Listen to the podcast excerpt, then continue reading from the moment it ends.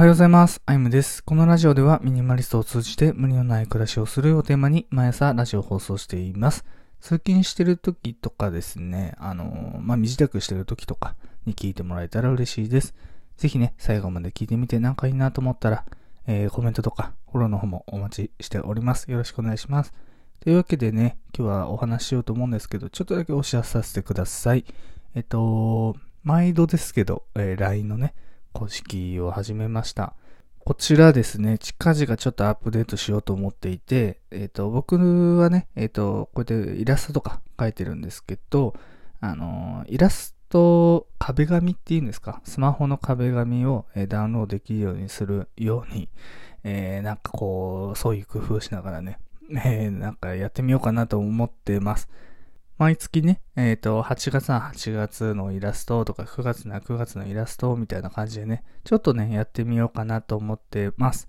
あんま需要がなかったらね、もうやめようかなと思うんですけど、ただね、なんかこう、暮らしに寄り添うっていうのもね、えー僕のテーマの一つでもあるので、えーやってみようかなと思います。ぜひね、気になる方いたら、えー LINE 友達追加していただけたら幸いです。で、あともう一つですね、YouTube 始めました。これ YouTube ラジオなんですけど、スタンド FM でね、えっ、と、放送した内容を YouTube で、えーお話ししています。ちょっとね、えースタンド FM よりもちょっと遅い時間にアップしてるので、ちょっとあの、なんていうかな、のんびり聞いてもらえるような BGM とかにしてます。結構ね、なんか、タララーみたいなね、結構のんびりした感じなので、ふとした時にね、聞いてもらえたら嬉しいです。これはですね、えっ、と、LINE もなんですけど、プロフィールの方の、えートップの方にですね、リンクがありますので、そちらチェックしてみてください。それと、それとですね、えっ、と、明日、インスタアップします。しばらく更新ストップしてたインスタなんですけど、ちょっと以前ね、えー先日か、えーリスタートって形でね、えー投稿して、で、改めてちょっとインスタもね、頑張りたいなと思ってます。まあ、インスタはね、えー割とすごく、えーがっつり、すごい、もう、頑張りました。なんかね、もっともっとわかりやすく、なんか、ミニマリストのことを伝えたいなとか、大切なこととかね、なんか伝えたいなと思って、えー始めてみます。まあ、明日、えっと、20時ぐらいにアップしようかなっていう予定なので、ぜひチェックしてみてください。というわけで、えっ、と、お知らせちょっと長くなっちゃったので、早速話すんですけど、今日はミニマリストへの苦手意識をなくす方法ですね。これをお話ししていきます。まあ、なんかね、こう、ミニマリストを目指してると、周りからね、変な目で見られることとかね、なんかあるし、そんなことやって意味あるのとかね、理解されないことが多くてね、やっぱたまにね、まあ、辛くなっちゃう人もいるのかなと思っていて、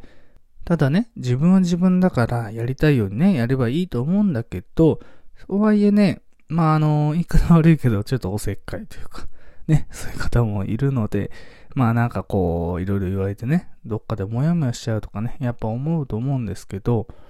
まあそういった経験をね、一度でもしたことがある方向けの今日は内容になってますね。僕も何度か 味わってきたので、まあそこの解決方法も合わせてお話ししていこうかなと思います。で結論に言うとですね、ミニマリストへの苦手意識は気にしないっていうのがね、もうあの正直一番なんですけど、ただね、まずはミニマリストになってどんな生活になったのかっていうのを自分が理解する、まあ把握することから始めると、えーすごくいいのかなと思ってます。というのもですね、あの、人は機能的なことにはね、感情がやっぱ動かない性質持ってるんですね。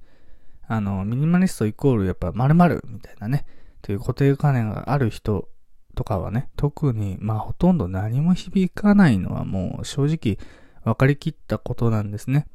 じゃあね、機能ではなかったら何かというとですね、これはあの、ベネフィットって言われるものがやっぱ重要になってくるんですね。なんかマーケティングとかね、なんかそういった言葉、ちょっとね、難しい横文字ですけど、つまりね、それをすることによってどんな未来が待ってるのかっていうのを、まあ、伝えてあげる。これだけちょっとね、えーと、変化があります。まあ、ちょっとね、難しいので具体的にお話しすると、例えばね、自分がミニマリストで持たない暮らしにめちゃくちゃ恩恵を受けたとしますね。例えばね。で、その時にミニマリストはシンプルな暮らしができるよとかね、環境を意識するようになるよとか、いらないものを持たなくてもいいんだよとかね、そういうのを伝えてもね、うん、あ、そうって感じでね、終わっちゃうと思うんですけど、これをですね、ミニマリストになったら、まあ大変な片付けをしなくても良くなるよとかね。だから毎日綺麗な部屋が保てるよとか。しかもね、無駄なものを買わないから貯金もできるようになるんだよとかね。こういった感じでちょっと先のね、未来をまあ見せるぐらいでもいいので、そういうのを伝えると少しはね、あ、なるほどねと納得してもらえるね、可能性が上がるんですね。もちろんね、これは相手によるので、あのね、まあ話す相手がね、まあ、どんな人でどんなことを悩んでいるのかなとかね、もっとまあ、深掘りして考えるとすごく効果的なんですけど、まあまあ、それはね、まあ人間関係でそこまで考えたらちょっと大変なので、まああくまでね、何か伝えるときは、なんかそのベネフィットっていうね、ちょっと先の未来。それをやることによってどんなことが待ってるのっていったことをね、伝えるだけでもまたちょっと違うのかなと思います。だから僕のこのラジオもですね、なんかその、なんていうかな、まあミニマリストイコール〇〇っていうのをね、ちょっと題材にしたら、まあもっと見てくれるのかなとかね、いろいろ考えてはいるんですけど、ただね、もちろん、まあそういったこともお話しつつ、まあそれだけじゃない、こういったね、未来待ってるよって言ったことでね、結構いろいろお話ししてきたんですけど、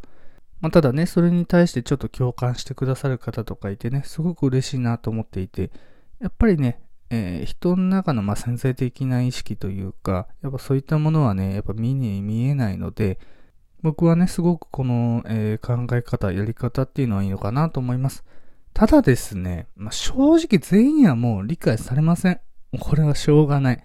えっ、ー、と、なぜならですね、やっぱりね、育った環境も、やっぱその人の今のね、周りの環境も、やっぱ自分とはちょっと違うからですね。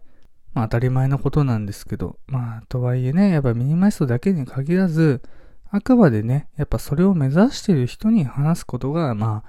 あ、なんだかんだストレスなくね、いろいろ話せるのかなと思ってます。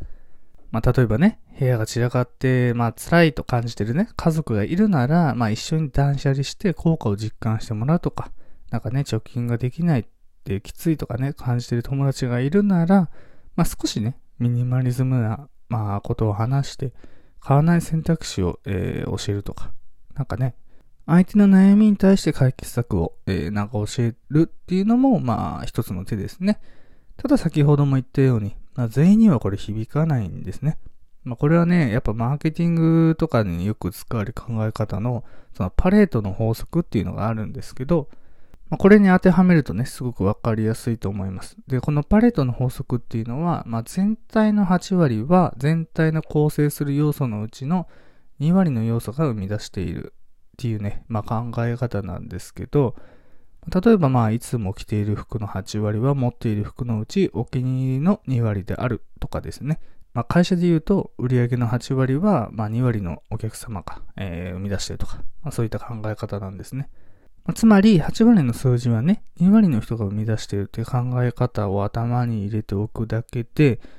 ああまあ、すべての人にね、受け入れられないけど、少なからずとも分かってくれる人はいるんだなっていうことが分かるので、まあね、割と、まあ心が軽くなる。ちょっと精神論になっちゃうんですけど、ただね、否定ばかりだくそ悔しいじゃなくて、あ、分かってくれる人もいるんだなーってね、えー、気持ちが楽になるので、まあ、こういった考え方も、えー、一つありだと思います。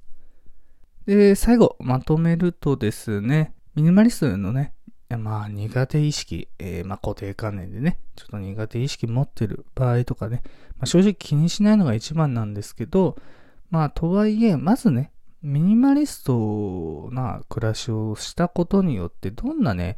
ことが、まあいいことがあったのかっていったことをね、自分の中で理解することかなと思ってます。まずはですね。それをすることで、まあ機能的なことだけじゃなくてね、そのベネフィットってさっき言ったその結局ちょっと先の未来とか、まあそれをやることによってどんなね、いいこと待ってるのかなとかね、やっぱそういったことが、まあ伝えやすくなるんですね。だから、なんか片付けろ片付けろとかね、そんな断捨離断捨離なんてね、言っても何も響かないけど、まあ、結局その先、まあ、片付けないね、まあ、片付けをしなくてもいい毎日が待ってるよとかね、例えば、まあ、そんな感じで、やっぱ伝え方も変わってくると思うので、ぜひね、まず、なんで自分がミニマリスト目指したんだろうとか、なんでね、えー、ミニマリストなんだろうとかね、なんかいろいろ深掘りして自分の中で落とし込むっていうやり方がね、まず、まあ一番効果的かなと思うので、ぜひぜひやってみてください。というわけでね、えー、これで以上にしたいと思うんですけど、明日のインスタはですね、えっと、ミニマムライフコストの話をしようかなと思ってます。やっぱこれもね、あのー、なんていうかな。まあ、ベネフィットっ